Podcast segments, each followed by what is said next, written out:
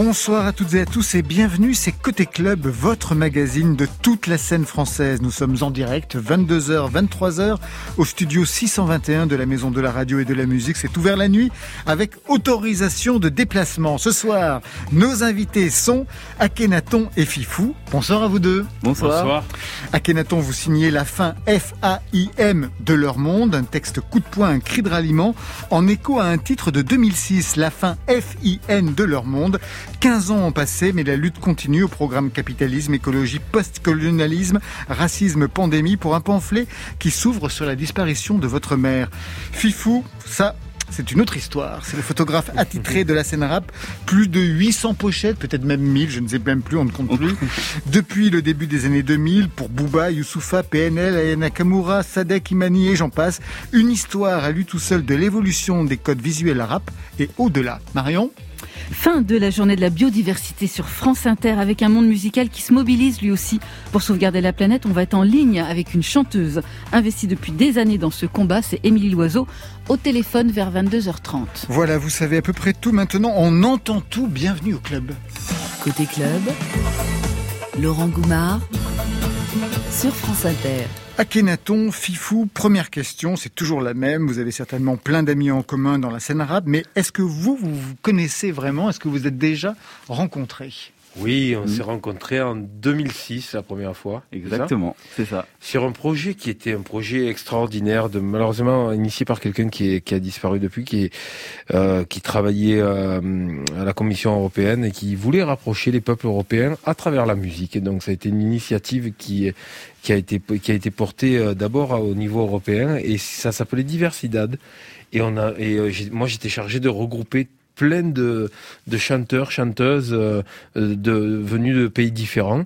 Et Fifou était présent lors de, lors de ce projet. Pour immortaliser. Immortaliser. C'était vous qui shootiez la, la, rencontre Exactement. En fait, on avait aussi une amie en commun qui s'appelle Laurence Twitou euh, et euh, qui, qui travaillait sur le projet. Et euh, l'idée, c'est pendant l'enregistrement de pouvoir immortaliser un portrait de, de chaque invité et d'artiste. Et donc, j'ai pu faire un beau portrait que j'ai toujours euh, de Monsieur Akhenaton. d'escalier à l'extérieur. oui. c'était. Ah, vous vous rappelez même de la de la séquence photo alors? Ah oui. Il a une très bonne mémoire. j'ai j'ai une très bonne mémoire euh, sélective. bon bah écoute, ça me fait plaisir. Mais vous n'avez jamais été shooté pour la pochette d'un album? Non. Non, jamais. En fait, euh, Fifou le sait, nous on travaille avec une équipe de graphistes depuis le premier album de la planète Mars. Ça qui sont mes références. Ah ouais, tous des cas. Tous des cas, ouais, et notamment Didier Darwin qui, qui euh, continue à travailler avec nous sur nos sur nos pochettes. Et euh, on a beaucoup de choses qui sont des qui sont des histoires de famille. Par contre, quand on a travaillé avec Fifou, ça nous dérange pas à travers d'autres expériences de travailler avec d'autres personnes. On est super dans le groupe, vraiment une ouverture d'esprit. Euh, euh, on n'est pas, on n'est pas une secte euh, fermée, euh, renfermée sur nous-mêmes. Oui, parce qu'il y a vraiment un sens de l'image hein, avec Ayam ah et puis avec vous, ah. Akhenaton. Moi, je me souviens de Yasuke dernièrement, le radeau de la Méduse, c'était super. Le point de révolution en 2017. Il y avait aussi l'école du micro d'argent en 97. Vraiment des, des, classiques dans l'imagerie. Attentif à la pochette aussi de Je me souviens euh, je me souviens de, de, Je suis en vie, c'était ça. Hein, ah, je suis en vie. Ouais, c'était ça. En fait, j'avais voulu mettre en scène le, le, le passage du roman euh, d'Eiji Yoshikawa qui m'avait qui m'avait profondément marqué. Pendant pendant le Japon féodal, les ronin, donc les, les samouraïs qui étaient des samouraïs libres, arpentaient le, Japon dans, dans, un Japon qui était complètement livré à la guerre civile. ils étaient obsédés par le fait de de, de, de, de tuer d'autres d'autres samouraïs pour installer leur nom. Et un jour, euh, Musashi Miyamoto, c'est de lui qu'il s'agit, s'est penché sur la rivière Gojo un matin. il a vu les arbres s'agiter, la, rivière défiler, le soleil se lever, les montagnes, et il s'est dit je suis vivant, je suis en vie. Et il a réalisé qu'en fait être en vie, c'était pas installer son nom dans tout le pays, c'était pas courir derrière la célébrité à essayer de tuer d'autres personnes, c'était justement de d'être contemplatif et de regarder ce qu'il avait sous ses yeux. Et peut-être l'essentiel était sous ses yeux. Et il est mort de, la même manière puisque quand il, il est mort, il s'est redressé sur son corps, appuyé sur ses deux sabres, sur ses bouquins, et il est mort assis. Une pochette. Ça, c'était vraiment une pochette. La dernière pochette que vous avez réalisée, c'était il y a quelques, quelques heures, c'est ça euh, Alors oui, tout à l'heure, j'ai fait un shooting, oui, mais là, c'était plus des photos de presse. Euh, dernière pochette réalisée, enfin, qui est en cours de réalisation, c'est pour... Euh, qui est sorti ou qui va sortir Non, non, qui est sorti ou qui va sortir. Euh, alors, qui est sorti Bah ouais, justement, il y a Tsu, Tsu, Kid, qu'on avait reçu ici. Tsu Kid dans un appartement haussmanien avec, j'ai regardé, des Pléiades, notamment du Zola. Quelle était l'idée de la... on a voulu faire des, des, petits, des petits clins d'œil à la littérature française et, et surtout, il y a des petits détails, parce qu'il il vient de Madagascar, et donc au niveau de sa tenue, on a utilisé du wax de là-bas, euh, un tissu typique de Madagascar. Et en fait, il y a tout plein de petits détails dans la cover. Et surtout, c'est une espèce de cover miroir au projet d'avant, où on était aussi dans un appartement haussmanien. Enfin, il y a tout un storytelling autour. Donc voilà. Et sinon, en, pochette, c'est devenu industriel dans le sens où il y a énormément de sorties de plus en plus ça va dans tous les sens, des groupes de partout. Donc, donc beaucoup de travail pour vous. Ouais, je vais pas me plaindre, c'est mais c'est surtout beaucoup de, de, de belles rencontres tout le temps et des, des nouvelles aventures visuelles. Euh, voilà, il n'y a pas, il a pas réellement de cohérence dans mon travail. Ah, mais quand même, il y a quand même une signature, la rapidité. Enfin, on en parlera tout à l'heure avec vous. On va revenir sur l'histoire de cette iconographie rap, mais tout de suite une autre imagerie qui avait même posé problème avec le clip censuré, je crois à l'époque par M6 et TF1, de La fin de leur monde, titre fleuve, 11 minutes, écrit en 2006. Et ça, ça avait été un petit peu censuré, hein en fait, le clip n'était passé nulle part, mais je, je, comprends parce que déjà le format est très déroutant. C'était pas spécialement ces deux chaînes-là, les chaînes musicales ne passaient pas non plus parce qu'il était, il était hors format. Aujourd'hui, franchement, c'est compliqué des fois euh, d'excéder les cinq minutes quand on fait un clip. Celui-là était déjà très long. Euh, et les images étaient très dures. Ouais, très très dures. Euh, très très dures. Parce qu'on peut le voir sur YouTube. Alors le nouveau, c'est un peu euh, son grand frère, on va dire. C'est ça en pire. Euh, le nouveau fait 19 minutes ou 20 minutes, donc euh, c'est le double. Ça va être encore pire. Il ne passera nulle part. Si, on vous le garantit. Sur YouTube, oui. Vous vous souvenez de l'élément déclencheur justement à Kenaton en 2006 de, du titre je pense, fin de leur monde. Je pense que c'est le goût amer de, de, de, de, du 11 septembre et des guerres que ça a engendré euh, euh dans le monde et ce sentiment de ce sentiment de, de, de, fin du monde qu'on ressentait. On, on, a eu la chance de vivre les années 90 quand même. Je dis. Et, ma, ma fille, elle, elle, me dit papa, j'aurais aimé naître dans ces années-là. Et parce qu'elle elle est attachée à la musique des années 90 aussi, ouais. et parce qu'elle me, elle me répète souvent, on a l'impression qu'il y avait beaucoup d'insouciance, et autant les années 80 étaient très tendues, euh, les années 90, ça a été une explosion de, de tas de choses possibles, d'ouverture, de rapprochement entre les gens, de, de détente. Il se passait des, des, des trucs euh, difficiles aussi, mais dans la créativité, ça a été des années très créatives en France. Et euh, mais les années 80 aussi étaient très créatives en France. Mais plus violentes. C'est vrai que violente, parce qu'il y avait l'apparition ouais. du fric, tout ça, mais il y avait une création des nouveaux sons qui apparaissaient, la new wave, la cold wave, exactement. Mais le rap aussi. Le rap aussi, le bien rap sûr. Aussi. Ouais, bah oui. Mais avec euh, avec nous, en tout cas à Marseille, avec l'héroïne, on a, on a vécu des années 80 oui, très violentes. Ouais. Et et et, et c'est vrai que c'est vrai que ayant connu euh, le New York des années 80, qui était extrêmement violent aussi avec l'épidémie de crack qui a, qui a, qui a sévi dans la deuxième moitié des années 80 à New York, ça s'est accompagné d'une créativité incroyable. Et, et on, on, peut dire que chaque fois que la qu'une société est étranglée, la culture réagit en créant énormément. Et ah ben là, on peut dire ça que ça serait le cas. Ouais, ça ouais. sera le cas. Le titre original donc de 2006, déplié sur 11 minutes, notre réalisateur l'a édité à partir de votre prise de parole à Kenaton. C'est la fin de leur monde sur France Inter. Tu sais, on vit dans la télé, le globe s'est fêlé, ils servent de l'emballer, mais en vrai c'est la mêlée. On se prend à espérer de choses simples, mais leur fabrique à peur s'est mise en branle, tout ça pour les dérégler. Crise sans cicatrice, terreur dans la matrice. Ils disent qu'une vie de plus à New York, Paris, Londres ou Madrid. Alors c'est comme ça, une échelle dans la peine. On aime ces catastrophes quand des gens manquent à l'appel, surtout s'ils nous ressemblent. On les filme à la morgue, nous dans les sofas, content d'échapper à la mort. Mais reste dans les cœurs, l'anomalie a peu les peurs. Et grâce à ça, de toutes parts, ils ont recours à la force. C'est une révolution, cette fois elle est de droite. Voilà pourquoi la chantage à l'emploi dans plein de boîtes. Voilà pourquoi ils veulent à tout prix implanter la croix. Et face à la télé, souvent on les croit dans leur croix. Ils disent c'est humanitaire. Mais ils niquent les mers et la terre. Pour chaque écart, c'est la guerre. Si le quotidien est précaire, c'est qu'ils nous dressent à être délétères et sont tentés de joie éphémère. Si l'Afrique est en colère, C'est parce que les trusts lapident, seuls les généraux corrompus coopèrent et jouent des vies au poker. Est-ce que la rancœur et le désir de revanche tout ce qu'on leur a offert? On part du droit des femmes quand leur mari les frappe Avec des clichés religieux sortis tout droit des fables. Comme si elles étaient bien depuis le Moyen-Âge Mais c'est en 46 que s'est ouverte une nouvelle page. Maintenant elles nous valent, on dit dans les ouvrages Pourquoi elles touchent moins de pognon à compétences égales? Pourquoi elles seraient moins faites pour être responsables Alors qu'elles nous ont tous torché le cul nu dans le sable? Fort sur la boisson, Paris sur les canassons. Mais la réalité, c'est qu'ils nous font bouffer du poison. Et dans l'hôtel du bonheur, beaucoup font la valise. L'espoir tué par des fanatiques libéralistes. Pas de bombes sales, ni de grosses salves. La stratégie est simple, ils exploitent et ils affament. Quand on les voit à la télé, c'est con, on l'air affable. Mais le monde est à genoux quand ces bordis sont dit. Des comptes sous nom, ils prétendent agir au nom de la liberté. Mais c'est la monarchie du pognon. La France et les States par faction interposée se livrent une guerre en Afrique et tu veux rester posé. Freedom par-ci, démocratie par-là. Mais j'ai maté sous la table et j'ai vu que c'était que des palabres. La vraie mafia, non, la cherche pas en calabre, mais dans ce bled ou dans les quartiers pauvres à 40 ans, on tombe malade. À fumer du mauvais tabac et manger de la merde. Où le Xanax fait un tabac avec l'alcool fort. Les rues deviennent des grosses forges. Et le métal y est commun monté sur grosse crosse La violence au quotidien tant de gosses Et moi j'attends l'apocalypse après cette apostrophe.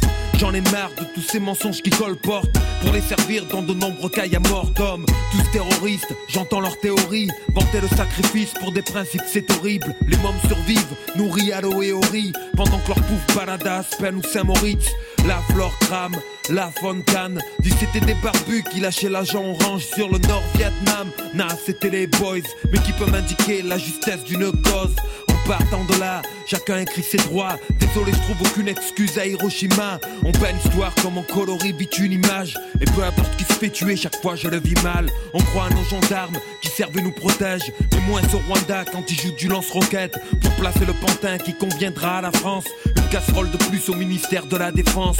Ils scrapent le chignon, au fond ils sont ignobles. Sur la conscience des députés, y en a plus d'un million. Quand il faut des aiguilles, nos politiques ont des chignoles Sur des chars, le 14, ils se pignolent au son de la Marseillaise et d'une imagerie guerrière qui veulent tranquillement refiler aux élèves de leur appart dans le 16. On voit un tableau différent, ils disent croire en Dieu mais croient en ce qu'ils possèdent. Ils trouvent même pas un corps dans les ruines du World Trade. Ils sortent des débris, le passeport de Mohamed. Je peux plus exprimer combien on trouve ça grotesque? Je comprends pourquoi c'est le désir dans les bibliothèques. Au collège de la vie, ils jouent les profs d'histoire et abreuvent le quotidien de mille sornettes illusoires. On a bâti une forteresse, la nommée à la moute, coincée physiquement entre garde à vue et garde à vous. Compte tenu de la pression patriotique, j'admire les gens de gauche en Israël, en Amérique. Est-ce qu'on vaut mieux en France? Désolé si j'insiste, mais regardons-nous franchement, on est aussi raciste. Ensuite, ils vendent ma liberté au marché public.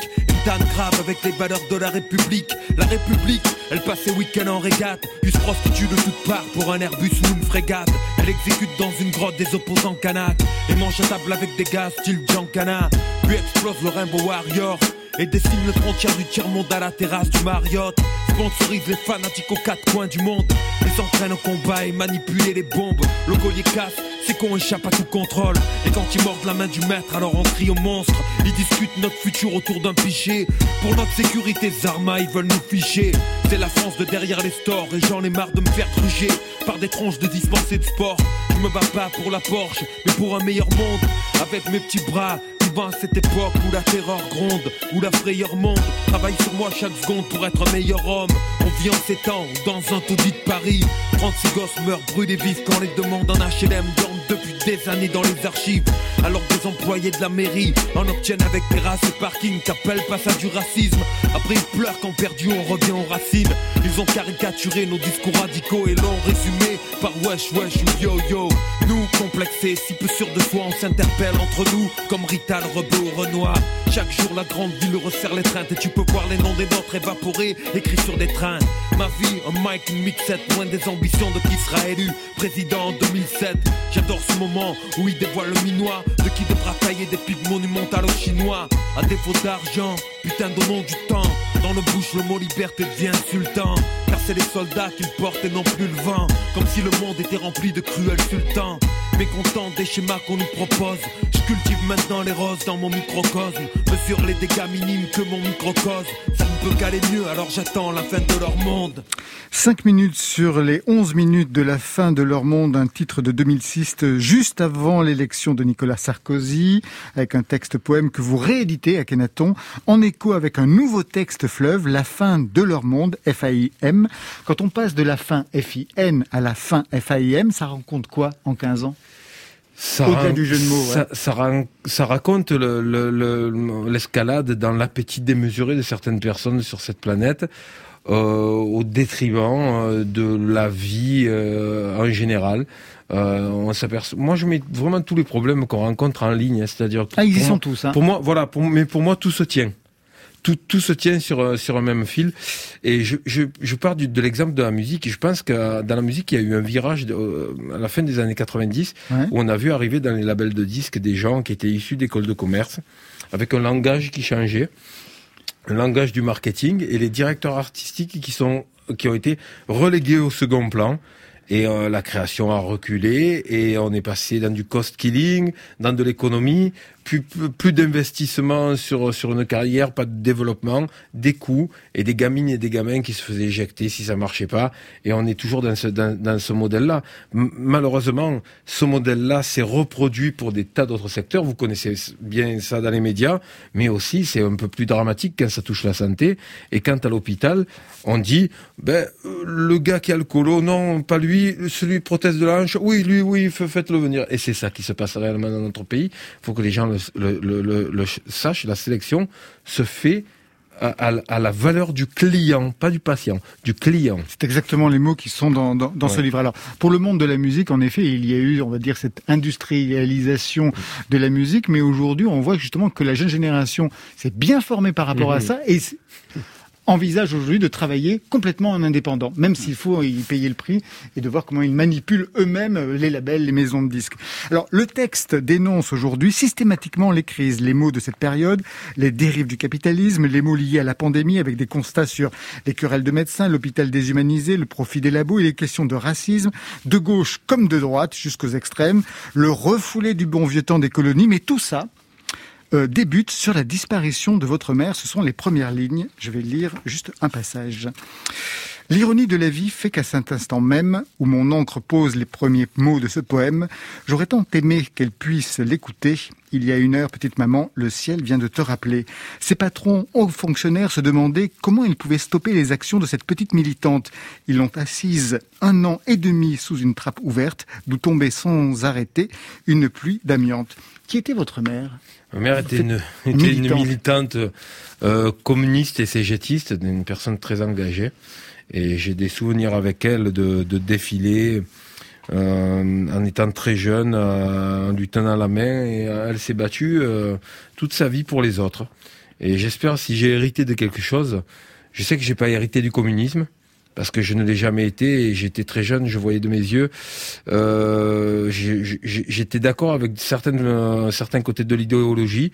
Euh, Sans accepter tout ce qui pouvait euh, Exactement. se faire au nom de cette idéologie. Exactement. Et puis certaines personnes qui, que, que je ne trouvais pas acceptables et qui d'ailleurs je me suis pas trompé, ils sont passés d'un bord à un autre. Et euh, et, et, et donc elle, elle m'a, je pense qu'elle m'a légué l'empathie. Et, et j'espère, j'espère en être un digne héritier et, et aussi euh, quelqu'un qui, qui combat pour ses convictions, pour ses idées. Je combats pas de manière systématiquement offensive. Euh, je peux combattre avec de la poésie. euh, je peux combattre avec un sourire. C'est facile. C'est très. C'est bien de se battre avec. euh, avec Bah le D'ailleurs, vous le dites, je suis un enfant de la violence, donc un adulte de la paix. Donc Oui. on comprend bien le positionnement. Mais je me suis demandé, aujourd'hui, donc vous publiez un texte. Il y a six ans, c'était un titre, c'était une Oui. chanson. Est-ce qu'il est envisageable à un moment donné de penser que vous pourriez avoir une action véritablement politique au sens, par exemple, des responsabilités politiques, être élu sans laisser ça aux autres Non, je pourrais pas. J'aime trop ma liberté en fait. J'ai- conscience que ce qu'est la politique aujourd'hui, euh, la politique c'est du relationnel. Et il y a des personnes avec qui je n'ai envie d'avoir aucune relation. Vous avez été approché, j'imagine, par Oh, différents partis souvent. politiques. Ouais. Très souvent et ma réponse a été toujours la même. Moi, je trouve que être artiste et, écrire à la fois des morceaux désinvoltes et, et, et pour pour s'amuser et en même temps des morceaux très engagés, euh, j'ai l'impression d'accomplir mon acte citoyen.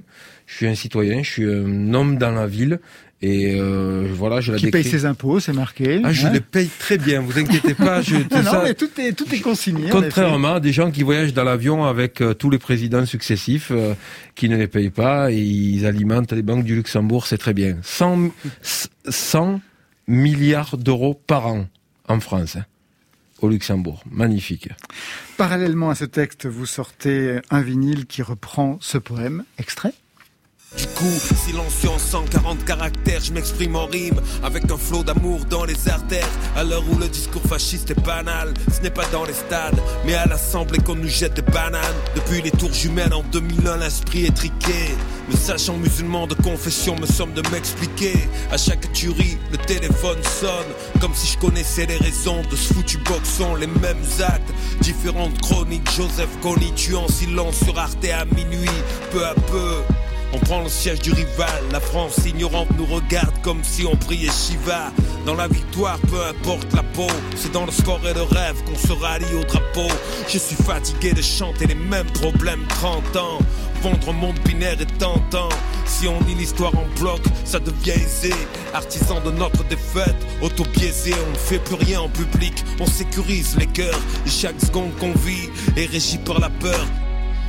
Peut-être une réaction à, ces mots qu'on vient d'entendre à Kedaton, notamment l'histoire des musulmans sommés de parler systématiquement après les attentats. Comment vous vivez justement cette situation qui revient systématiquement? Je le vis très mal et c'est un non catégorique. Euh, je n'ai pas d'explication à ce qui se passe. Je ne suis pas un expert de la géopolitique. Je ne peux pas expliquer pourquoi des gens choisissent d'en tuer d'autres pour faire passer leurs idées. C'est une mécanique que je n'arrive pas à comprendre. Euh, même si je partage leur religion. Par contre, ce que je ne comprends pas, c'est que euh, des personnes qui sont dans le monde médiatique voudraient que je puisse trouver une explication à ça. Je n'en ai aucune. Vous citez aussi dans ce texte l'affaire euh, Joseph Kony. Vous connaissez, Fifou, l'affaire Joseph Kony Vous lui expliquez Il manque de marketing, ce brave homme. Alors, contrairement aux terroristes musulmans, Joseph Kony est un terroriste euh, ougandais, ougandais euh, un fondamentaliste chrétien euh, qui massacre euh, les populations musulmanes et chrétiennes aussi, hein, bah, tout, presque, comme comme les extrémistes euh, musulmans, il tue aussi des coreligionnaires.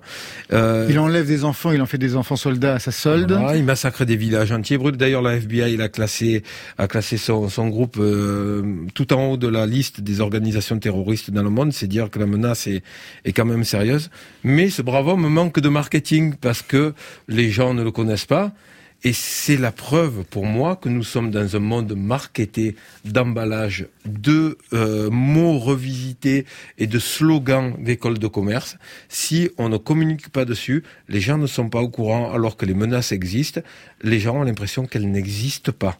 C'est pour ça que vous citez l'heure de passage du documentaire qui lui a été consacré sur Arte, c'est-à-dire 23 heures. 23 heures, minuit, deuxième partie de Arte, soirée. Arte peut le passer. C'est la seule chaîne qui a le cran de pouvoir passer ces documentaires-là et, et peut le passer. Euh, je, je l'ai dit, euh, euh, passe sur Arte à minuit, tout simplement parce que euh, très souvent, quand on parle de ces problèmes-là, ils ont lieu très tard le soir, euh, euh, quand on est à moitié endormi ou quand, quand les, les gens ont tous déserté l'écran de télévision. Je trouve que ce sont des, documentaires intéressants. Certes, ils sont très choquants. Ils pourraient pas être diffusés à parce que le documentaire est très dur. Hein. Sauf qu'aujourd'hui, on peut les visionner à toute heure du jour et de la nuit, en replay, en replay, de toute façon. Vous travaillez parallèlement pendant ce confinement, c'est ce que vous nous confiez tout à mhm. l'heure euh, à Kenaton, c'est-à-dire le confinement vous permet de, de mettre les douches, les bouches, les douches doubles, les, bouches doubles, les bouches doubles, c'est-à-dire oui. produisez un album de rap américain. Ah oui, c'est vrai. En fait, je sors sous forme de 3 EP. J'ai collaboré avec un artiste qui s'appelle Napoléon Legend, d'ailleurs, qui a... Alors, sur la fin de leur monde, on sort le morceau, on a choisi de de ne pas faire de traduction du clip littéral parce que c'est 19 minutes, c'est très long. Napoléon da Legend a réinterprété toutes mes paroles traduites en rime. Il a respecté toutes les paroles, il a juste adapté la réalité française à la réalité américaine. Mais le clip sort en américain aussi. Donc j'ai collaboré avec lui sur ce morceau-là et sur 3 EP qu'on sort en vinyle. Donc il y en a, y a un premier qui est sorti, le second sort le 30 avril et on, voilà on sort les on sort les EP, ils sont disponibles en, sur les, plateformes de streaming et, aussi en vinyle. On, fait toujours attention de toujours sortir un support, on va dire analogique, organique qu'on peut toucher. Juste une question par rapport à 2006, le texte de, qui s'appelait donc La fin de leur monde. Est-ce qu'il y a eu des répercussions ensuite sur votre vie à la fois personnelle ou même sur votre vie artistique? Akhenaton, vu le brûlot que c'était euh, à l'époque pas, pas réellement, parce que la seule répercussion qu'il y a eu, c'était, c'était qu'on l'avait inséré dans la tournée de saison 5. Et on l'avait placé au milieu du set. On jouait avec une espèce d'énorme écran de LED derrière nous et on projetait le clip quand on le jouait sur scène. Et déjà moi j'avais beaucoup de mal à me retourner parce que les images où il y avait des enfants, c'est, c'est, je, me plantais dans le texte quand quand je voyais les images, donc j'étais systématiquement dos aux écrans.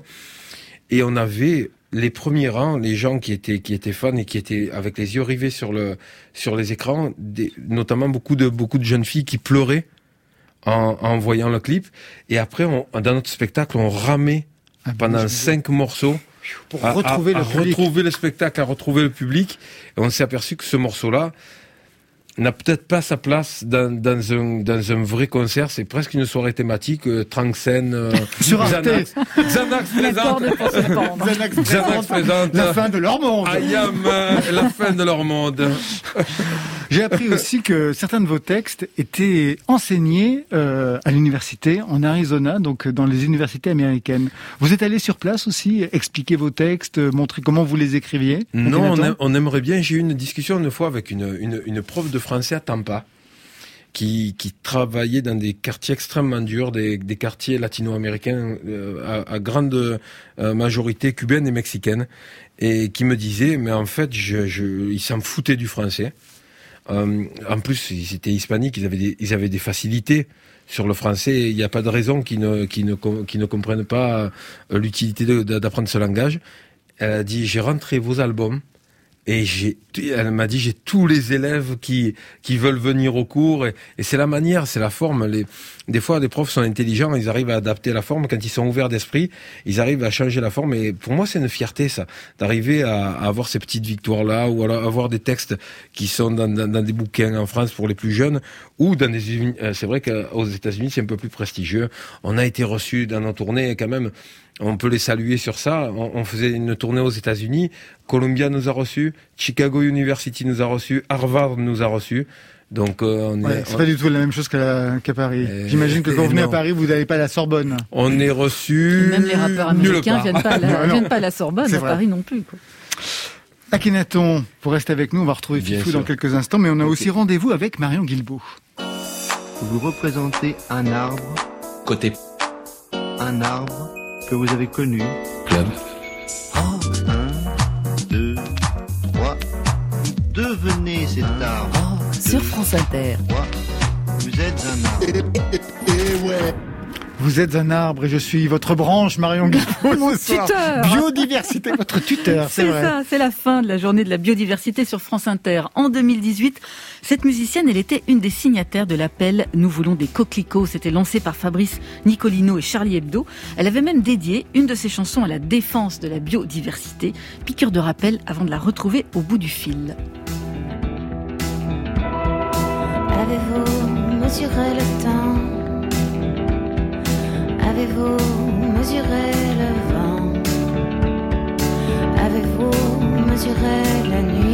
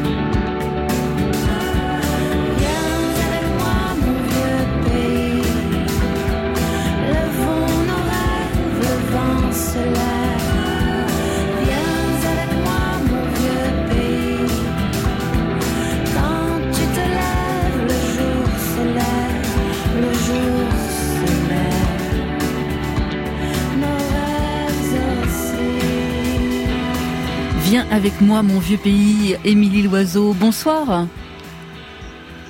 Bonsoir. Bonsoir. Bienvenue dans Bonsoir. Côté Club avec Akhenaton, avec euh, Fifou. Émilie, cette chanson, elle était sortie Merci. juste avant la COP 24 en 2018, trois ans après. Le combat Ouais. pour la biodiversité, hélas, est toujours d'actualité. Et vous avez rejoint fin mars le mouvement Music Declares Emergency. Un mouvement initié en Angleterre, soutenu par des artistes comme Radiohead, Massive Attack, Billie Eilish aux États-Unis, et qui appelle tout un chacun à prendre sa part de responsabilité sur la question du climat et de l'urgence écologique. Il était temps, Émilie Loiseau, que le monde musical se bouge vraiment, se mobilise. Euh, de cette manière, en tout cas, euh, je crois qu'on en est, on en est tous là euh, au travers de ce, ce- cette espèce de plateau d'incertitude qu'on traverse et inquiet, à avoir la sensation qu'il y a une urgence et, et qu'on a besoin de lieux concrets de résistance et, et d'action de résistance à la fois autour de soi, là où on vit, euh, et, et dans son travail, à son échelle. Mais quand ça reste que individuel, on, on- on finit par par euh, par se sentir impuissant. Donc euh, je, je trouve ça assez merveilleux et c'est pour ça que j'ai tout de suite eu envie de, de, de rejoindre ce mouvement, de voir que mon métier, euh, notre métier, euh, et là je m'adresse à vos invités, euh, Oui. se- s'éveille et, et, et décide de le déclarer et, et, d'en faire un mouvement et d'appeler à se, à se soulever, à s'élever, à, à débattre. À- voilà, on, est, on est dans, on vient, on, est dans un métier qui est, qui nous isole très fort. On est, on est très solitaire. Euh, et, et, et je crois que à à- à créer un lieu de parole sur sur, sur ces, ces enjeux-là est, est assez euh, inouï et, euh, ouais. et fort. Mais J'espère que ce sera pas simplement un lieu de parole, mais Non, aussi d'acte, parce que Ah le milieu de la musique Non. est un milieu aussi polluant. On va y revenir Il y, a dans un plein, instant. il, y a, il y a- il y a plein de choses, plein de choses à faire, Voilà, plein d'actions qui sont, qui sont menées. À Kenaton, est-ce que vous avez entendu parler de ce collectif Music Declare Emergency? Est-ce que vous avez été sollicité pour les rejoindre? Non, j'ai jamais été sollicité. Ceci dit, le, le- le- j'ai bien écouté les paroles de la chanson et j'ai bien écouté Émilie parler. ce sont des parle? sujets qui me, qui, qui me parlent. Euh, la seule chose que je voulais préciser aussi, c'est que j'en parle dans. Oui, Oui, tout bah, à bien fait. sûr. Il y, a, il y a- il y a quelques phrases là euh, que j'ai que j'ai notées. C'est l'économie qu'on vante et qu'on canonise. Les forêts se couchent et les animaux agonisent. Devant la télé, chacun veut sauver la terre et ça pleure quand on prend 10 euros sur le salaire. Ça, c'est je dis, euh, fort. c'est la course poursuite où l'économie tue l'écologie. Ouais, exactement. Mais euh, mais bien c'est vrai que c'est une prise de conscience. J'ai j'ai l'impression d'être d'être inclus des fois, d'être fautif et des- et et il y a des choses qu'il faut nous expliquer aussi nous en tant que en tant qu'hommes parce que nous sommes pas des experts dans dans la manière dont fonctionnent les choses. Mais je pense qu'à notre petite échelle et en se rassemblant, euh, Émilie parlait de débat. Et je trouve que l'absence de débat, c'est ça qui, qui fait beaucoup de mal aujourd'hui. Il n'y a pas de, il n'y a pas d'échange. Euh, tout est, tout est dit et accepté. Euh, je pense tout juste qu'on est en train de, de payer les erreurs euh, des décennies passées. Mais il y a des choses à Ouais, faire, même dans le bien milieu de la musique, hein, Marion. Complètement. Émilie Loiseau, quand vous, quand vous, Bien je me rappelle, vous étiez partie en tournée euh, en, en version très très light il y a quelques années euh, pour montrer qu'on pouvait quand même continuer à jouer de la musique, pas toujours avec des des, des, des, des, des camions de matériel. Aujourd'hui, quand on sort un album, par À exemple, cheval, à pied. Ouais, c'était ça, ouais. à Carriole, dans les villages d'Ardèche ou des Cévennes. Non, mais quand on sort aujourd'hui un album, par exemple, il est exploité sur les plateformes numériques. Et les clics, on sait maintenant que c'est pas bon pour la planète. Alors comment on fait? Est-ce qu'on retourne au vinyle? Euh, c'est quoi les solutions? Qu'est-ce que ça va être? En fait, j'ai pas. Alors, je, j'appelle pas là pour Ouais. euh, vous dire j'ai plein de solutions. Bien sûr. vous l'avez bien Non, compris. mais on, on voit à quel point c'est que, compliqué. Précisément, ce mouvement est là pour ça. Ce mouvement est là pour ça, pour réfléchir sur ces enjeux. C'est pour ça que je parlais de, de discussion. C'est que je crois qu'il y a tout à inventer en fait. Et, euh, et, et il y a déjà euh, euh, un appel, une déclaration qui, qui est à- à- à- un appel à se rassembler, à créer des débats dans les festivals, etc. Et il y a déjà des idées qui émergent. Comment aller euh, convaincre les salles, par exemple, à l'échelle d'une tournée, euh, à, à être euh, à, à être plus euh, plus plus passif dans dans euh, euh, Dans leurs abonnements électriques, dans la, le nombre de bouteilles d'eau, dans la consommation.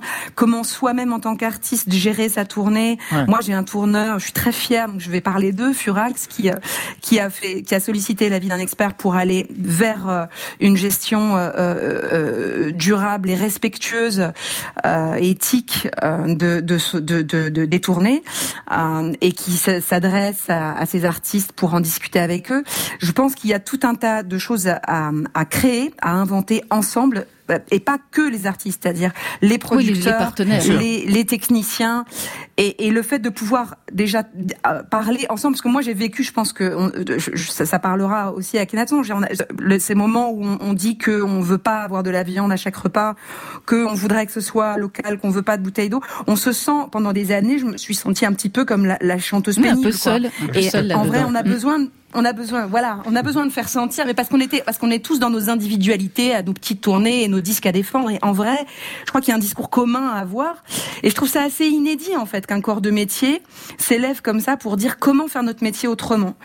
Et, évidemment qu'ensuite il faut agir concrètement. Il y a des choses très concrètes à faire, je crois. Euh, mais je, je, voilà, c'est neuf tout ça. Moi, je trouve ça hyper excitant, tout est tellement noir et inquiétant.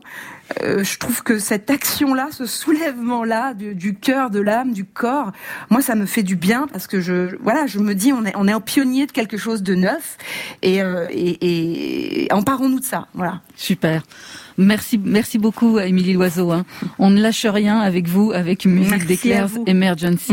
Voilà, je suis une ravie initiative. de vous entendre. Eh ben nous aussi, et puis on va se reparler bien vite, j'espère. C'est donc une initiative qui s'adresse à tous les acteurs, actrices de la filière musicale, quelle que soit leur esthétique, leur profession, tous convaincus que la musique a le pouvoir d'incarner, mais aussi de soutenir la transformation culturelle nécessaire à un avenir durable. C'est dit. Merci. Yeah. On capte les nouveaux codes avant que ça se complique. Les gars veulent nouvelles drogues et nouvelles combines. On passe du rêve au les coups sont permis. Soirée 6 heures du mat, horaire de perquise. Wow, je suis à l'arrière, cigare et verre de whisky. Je repense aux banlieusards que j'étais miskin. Il reste que la daronne après le procès. Peut-être ma chérie pour croire en mes projets. Wow, je piloter le côté.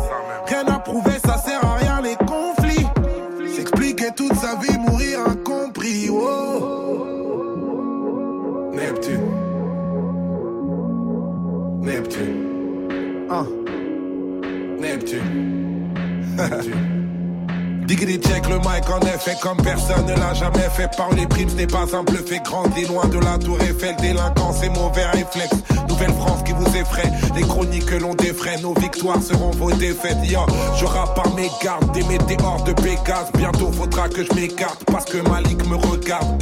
De mes ambitions du bled si c'était à refaire. Je veux finir millionnaire comme la chatte à la Gerfeld. Ok maman est seule pour me bercer. J'avais pas de persévérer certains ont rêvé de percer mais moi j'ai persévéré si le paradis existe vraiment je veux le voir aussi l'idée reste de mourir jeune mais le plus tard possible yeah. ici c'était bon. Neptune. Questionné, mais je dis pas un mot. On m'a pressionné, donc je suis parano. Guinée-Conakry, Guinée-Conakry. La belle vie belle comme une femme de Guinée-Conakry. Ambition blédard, j'ai le droit de parader. Donne-moi mes dollars, arrête de bavarder. Que j'aille me balader, que j'aille me balader. Qu'est-ce que c'est trop bon la vie d'artiste comme Dico baladé? Guinée-Conakry, Guinée-Conakry. La belle vie belle comme une femme de Guinée-Conakry. Bagarre quotidienne, parole non officielle. Fils de Dieu noir dans les yeux, on ira tous au ciel. Ambition. Ambition. Neptune. Neptune. Neptune. Akhenaton, Fifou, vous l'avez reconnu, j'imagine Ben oui, c'est Youssoufa. Bah oui, Récis Bantou. exactement. C'est votre choix d'ailleurs dans la playlist de France Inter. Oui. Un mot peut-être sur cet artiste, C'est Akhenaton un, c'est un artiste. Alors, je vais mettre sur le même plan l'homme et l'artiste parce que vraiment l'homme est extraordinaire. C'est quelqu'un qui est qui est adorable. Euh, c'est un artiste incroyable qui est performant sur scène, euh, qui écrit, qui a une super plume et qui a un très bon choix en termes musicaux. Euh, le choix des instrus et, euh, Et même vraiment- visuel, hein, parce que c'est. Fifou qui a signé la, Ouais, la ouais. pochette de ce nouvel album Neptune Terminus. Vous aviez d'ailleurs une longue histoire avec lui, parce que moi je me souviens d'une pochette, c'était le fond était blanc, il y avait un, un Ah oui. enfant avec Un noir, noir. sublimé, un ange noir en effet avec des ailes derrière. Ouais. Bah là, c'était euh, bah moi c'est un c'est un peu comme Akhenaton, c'est euh, je dissocie pas réellement l'humain et l'artiste avec Youssoufa parce que ça fait maintenant plus de 15 ans qu'on se connaît. Euh, et c'est vrai que c'était un artiste en, en, en tout cas dans ma carrière de, de photographe de cover de de, pochette d'album tout ça euh, qui m'a un peu euh, sorti de mon carcan artistique, c'est-à-dire que à l'époque, en tout cas c'était dans les années 2000-2011, moi je faisais énormément de pochettes euh, entre guillemets street, c'est-à-dire que je faisais beaucoup des, des, enfin, des mises en scène dans des quartiers, chose que j'aime encore faire. Et pour une fois, en fait, voilà, Youssoufa, il est venu me voir en me disant, voilà, sur Noir Désir, je voudrais euh, un peu euh, comme euh, nos idoles, comme Nirvana, comme comme la même pochette de Ayam, Nirvana, c'est-à-dire presque des pochettes métaphoriques en fait. Exactement, sans forcément Être sur la pochette, d'être sur la pochette, de l'identifier. Et ce qui était compliqué, surtout que elle était pas encore ultra connue. Et euh, c'est vrai que c'est souvent un argument de vente. Enfin, on me l'a souvent dit. Il faut qu'on voit bien l'artiste sur la pochette, tout ça. Qu'on est beau, on monte nos fringues, tout ça. et là, pour le coup, voilà, on a essayé de trouver quelque chose d'assez intemporel, de marquant. Et, euh, et le maître mot, c'était de rendre le noir, donc la couleur noire, euh, élégante, en fait. Voilà, on voulait quelque chose d'élégant. Et Et hyper dur- lumineuse, et un noir dur. hyper lumineux. C'est ça. Et après, on a eu de la chance de, enfin, en tout cas, la, c'est l'enfant qui a fait toute la, tout le travail parce qu'il nous a fait un, enfin, il est ultra charismatique, un regard de, de malade, donc, euh, donc merci Lius pour cette aventure. Fifou, c'est Fabrice Fournier, l'homme qui shoot plus vite que son ombre. Vous êtes à combien de pochettes depuis le début des Je années compte- je 2000 compte plus, je compte Presque plus. 1000. En Je sais 2015, pas. vous étiez à 600, Moi, donc je me suis dit, allez, depuis le temps maintenant. Maintenant, pour faire euh, euh, poétique, je dis les mille une pochettes. Je Voilà, trouve ça, je trouve ça cool. On vous doit les pochettes d'Alonso vêtues tout d'or, vous vous souvenez, les anges noirs de Youssoufa, les pochettes de Booba, PNL, Lino, Caris, Kalash, Criminel, Soprano, Lacrim, dernièrement la jeune génération, Attic, Tsuve Kid, Aya Nakamura. Mmh. Et moi, je me souviens d'une pochette particulière qui m'avait frappé, c'est celle de Maître Gims. Pour mon cœur avait raison. Mmh. Vous l'aviez complètement immergé, vous aviez des, c'était quoi, le Cécile B2000 de la photographie? Vous aviez des, des moyens énormes. Non, justement. Non, non, elle était compliquée à faire celle-là parce qu'on a, on a, j'ai dû ramener un bac, euh, un immense bac à eau euh, pour euh, l'immerger complètement et euh, et euh, bah il faisait très très froid. Donc Gims, il a été vraiment euh, un super héros jour-là. D'une soumission totale. Ouais, ça a été compliqué. Hein. Il s'en rappelle à chaque fois, qu'on se voit. Il me dit surtout pas l'eau. Enfin, il y a- y, un- Jamais. il y a un autre artiste, euh, SCH aussi. Il veut plus être dans l'eau parce qu'il a fait beaucoup de clips où il est sous l'eau, euh, sous la pluie. Et donc ils sont un peu traumatisés. Le feu, l'eau. euh, c'est des, c'est des éléments qu'on utilise beaucoup dans Dans dans, le les clips et les pochettes. Enfin, les explosions, tout ça. Mais euh, ouais, en tout cas, euh, Gims, il, a- il aime ce côté euh, euh, très cinématographique. Lui, il a une culture visuelle très, euh, enfin, vraiment manga. Donc il apporte euh, tout ça.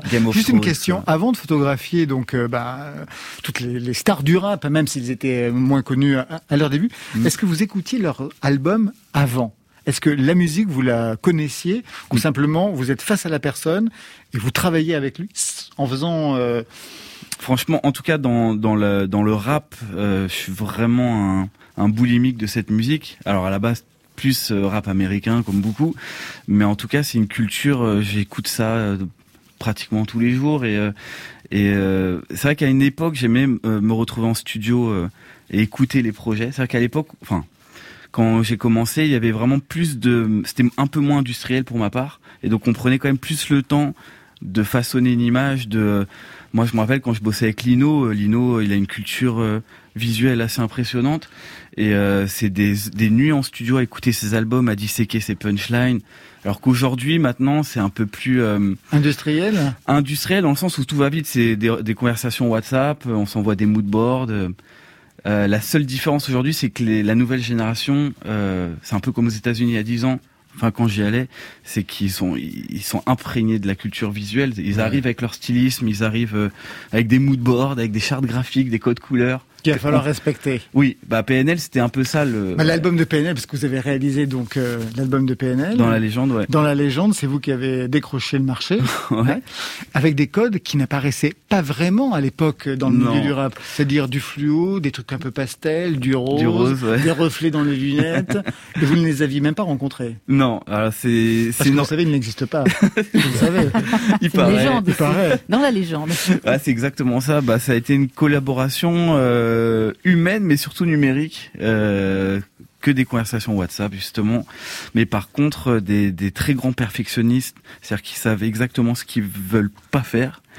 Et, euh, et le but, c'est de pas se mélanger et euh, et de, de se dissocier de tout ce qui se fait à côté. C'est-à-dire qu'il y a une réelle euh, analyse euh, des codes couleurs. Donc c'est eux qui m'ont dit franchement, on a regardé euh, sur toutes les, les playlists, le orange c'est pas une couleur. Enfin en tout cas, À à ce moment-là ouais. n'était pas trop utilisé. Et donc ils ont insisté dès le départ. Ils dit voilà le thème c'est orange. Après tu fais ce que tu veux, mais on est dans ce, ce cette colorimétrie quoi. Alors, l'iconographie du rap, elle a beaucoup changé, hein, parce qu'on va dire, euh, dans les années 2000, c'était quand même on va le crâne rasé, le visage un peu crispé, l'attitude un petit peu virile. Mm. À partir de quand ça s'est adouci avec même des codes qui venaient du monde de la mode? Est-ce que ce sont les Américains qui ont importé cela, en fait Euh, moi je pense oui. À quel Euh, moment Euh, je dirais, pour moi en tout cas, ça s'est ressenti à partir de 2010-2011 où ça a commencé à se décanter. Euh, surtout, en, surtout en gros sur le mélange milieu de la mode euh, au- à New York. Euh, par Style exemple, Kenny West, quoi. euh, ouais, même Ah, Rocky. ça proqué, ouais. Ouais, Ah ouais Ouais, c'est ça. exactement. Et A$AP Rocky, en gros, qui a toujours ramené ce, qui a gardé les codes euh, de la rue, street, quoi, et euh, et de mixer à ça euh, des, des, des, des, des codes euh, plus mode, plus euh, luxe. Euh, par exemple, au lieu de prendre, euh, je sais pas, de, il va s'entourer d'une d'une fille super fine, euh, cheveux roux, euh, avec un petit bandana dans les cheveux, alors que c'est plus le euh, les tatouages partout, quoi, comme on connaît. Et euh, et oui, dans les dans les codes couleurs, dans même dans le rendu de l'image, un peu un, un, un retour des, des années 90 aussi, euh, encore aujourd'hui. Moi, je travaille de plus en plus à l'argentique, chose qui était euh, assez improbable quand Bah, j'ai commencé. Quand vous quoi. avez commencé, d'ailleurs, quand vous avez commencé, euh, c'était assez improbable puisque on vous demande de réaliser une pochette alors que vous n'aviez jamais fait d'appareil photo et la pochette c'était ça.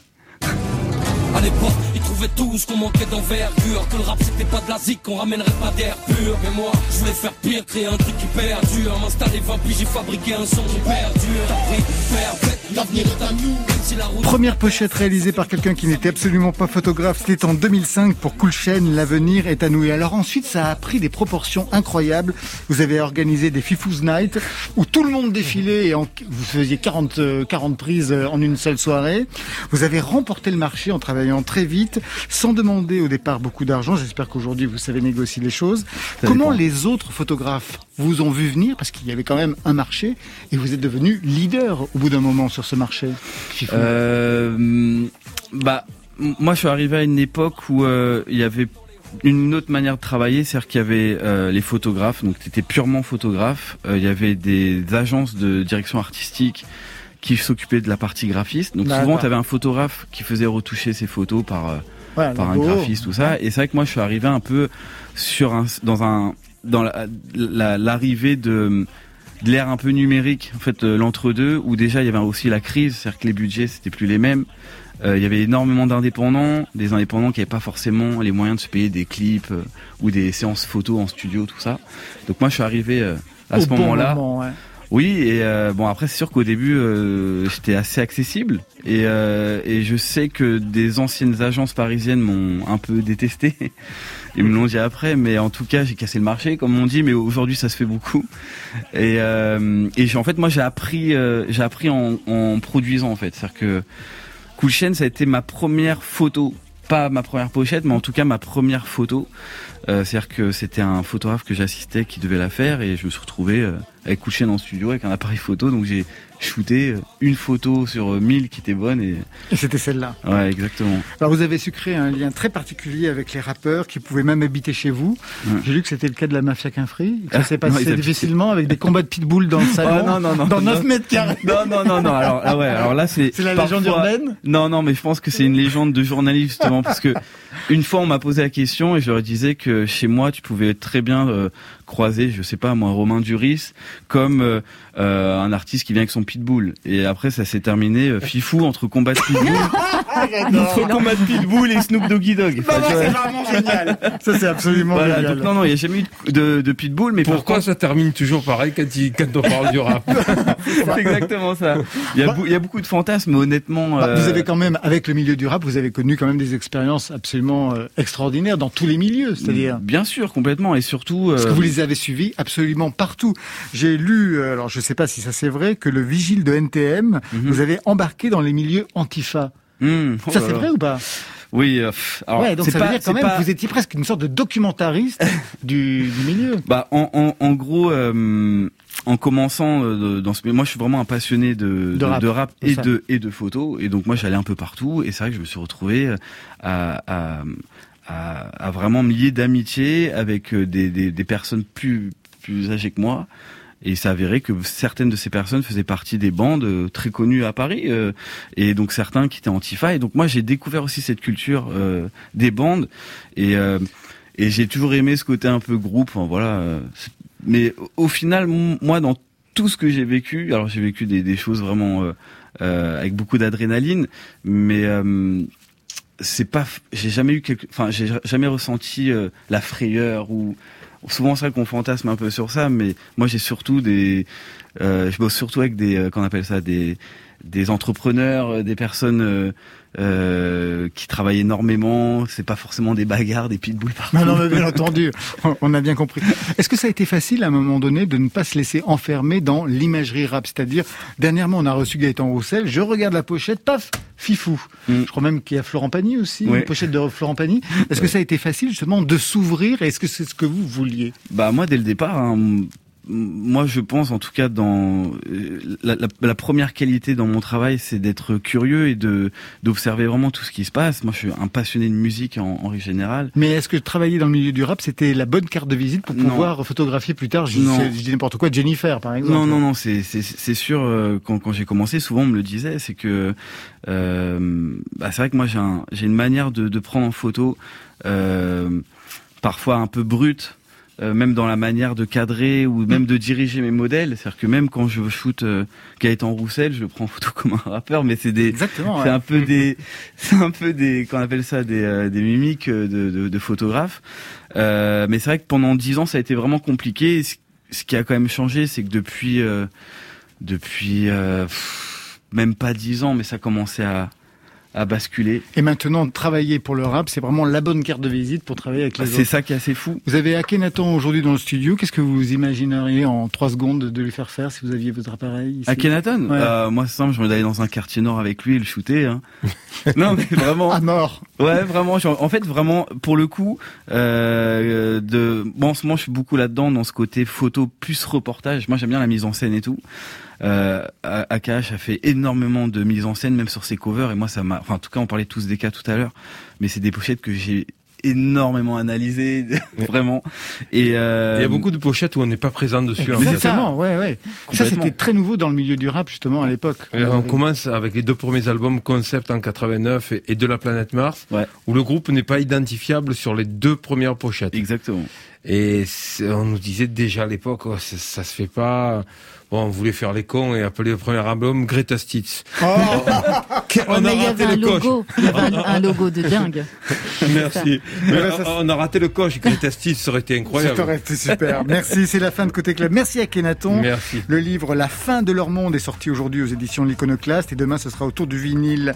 Merci Fifou. Merci à vous pour On peut l'invitation. regarder votre travail parmi les dernières pochettes d'albums, Youssoufa Attic et donc Gaëtan Roussel. Le prochain shooting, c'est avec, vous savez? Larry.